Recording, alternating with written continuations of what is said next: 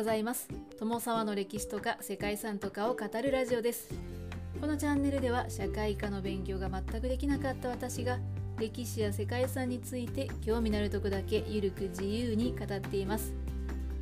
本日ご紹介する世界遺産はギリシャにあるミストラの考古遺跡です。ミストラはペロポネソス半島の南東部ラコニア県にある中世の時代に繁栄した城塞都市の遺跡です。ペロポネソス半島というのはギリシャの大陸部分南端に広がる半島のことです。13世紀に十字軍がペロポネソス半島を征服した際にアカイア公国という国が建国されました。十字軍というのは中世に西欧カトリック諸国が聖地エルサレムをイスラム教諸国から奪還することを目的に派遣した遠征軍のことなんですね。はい、この解説いつもするんですけれどもこれでお分かりいただけるでしょうか。1249年に第4代アカイア公ギヨーム2世が侵略してくるスラブ人に対抗するためにタイゲトス山の丘に城塞を築いたのがミストラの始まりでした。18世紀後半から19世紀にかけてペロポネスス半島のギリシャ人が独立を求めて紛争が拡大した際にオスマン朝のアルバニア軍によって破壊されてしまってそうしてミストラの都市機能というのは終焉を迎えるわけなんですけれどもその後廃墟とはなったんですけれども1921年にギリシャ政府が史跡に指定して建物は修復保存されて都市移行としてその後整備されてきました。ミストラの都市遺跡にはギリシャ正教に関する教会や修道院住居跡や宮殿などが残っているそうです。ということでここからミストラの考古遺跡について歴史なども含めて解説していきたいと思います。この番組はコーヒー沼で泥遊びパーソナリティ翔平さんを応援しています。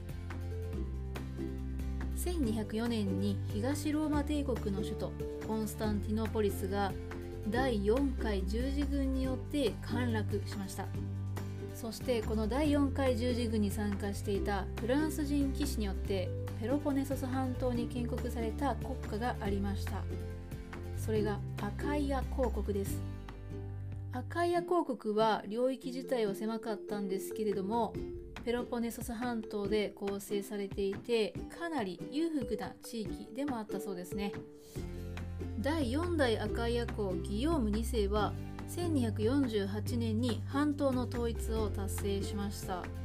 ですが近くのタイゲトス山脈にスラブ人の一部族メリング族が残っていて広告に対して反発を続けていたんですね。スラブ人というのは6世紀頃にこの場所に侵入して定住した民族のことなんですけれどもギヨーム2世は1249年彼らを監視して服属させるために前線基地としてタイゲトサ山脈脇に良好な条件を備えた丘を見つけてここに城を築いたんですね。それがミストラの中心となる城塞でミストラの始まりでもありました。ギヨーム2世はアカイア公国の全盛期を築き上げたんですけれども東ローマ帝国の亡命政権であるニカイア帝国が勢力を増してくるとギヨーム2世はその後捕虜になってしまうんですね。そして3年間に及ぶ捕虜生活の後解放と引き換えにリストラを含んだ4つの要塞をニカイア帝国に引き渡すこととなりました。こうしてミストラは東ローマ領ペロポニソスの重要拠点として歴史を歩み始めることとなるんですね。戦争が膠着状態になるとそれまで戦乱を避けて近隣国に居住していたギリシャ人住民っていうのが安全を求めてミストラの城下に集まってくるようになりました。こうしてそれまでは単なるお城であったミストラスが都市として発展する土壌というのが作られていたんですね。その後東ローマ帝国が再興してくるとペロポネソス半島の統治機関としてモレアス先制公領というのが誕生するんですね。モレアス先制公領ですね。そしてミストラはその中心地として繁栄していくんです。先制考慮の拠点にふさわしくまた増加しつつあった人口に対応し得る都市づくりっていうのが開始されました。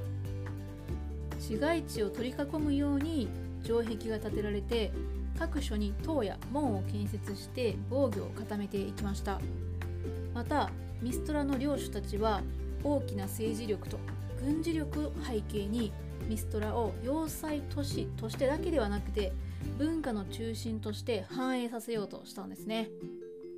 名高い建築家とか芸術家を呼び寄せて豪華な宮殿とか住宅というのが建てられるようになりました。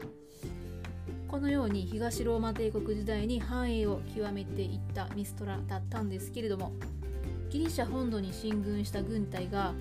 オスマン軍の反撃にあって敗退してしまうと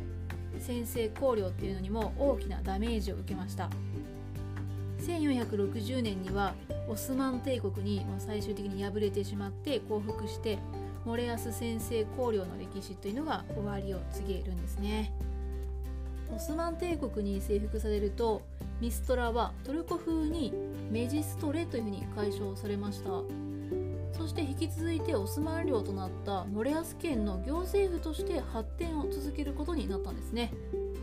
丘の上の城は守備隊の駐屯地。宮殿は県知事の所在地となってキリスト教の聖堂や修道院は多くがイスラム教のモスクに改装されたそうです。このように繁栄の歴史を歩んできたミストラだったんですけれども、まあ、時が経って17世紀後半にはベネツィアに占領されて18世紀後半になるとロシア軍とかアルバニア軍の侵略を受けることとなりました。ギリシャ独立後の1834年新国王オソン一世がミストラの死滅都市宣言というのを発して新たに近隣のスパルタ市の建造に着手していくんですね。住民も次々にスパルタに移住して移住していって新たな都市の建設にはなんと廃墟となったミストラの建造物の建材っていうのが再利用されることとなったそうです。そしてミストラの都市は壊滅状態になって1862年に町は捨てられてしまいました。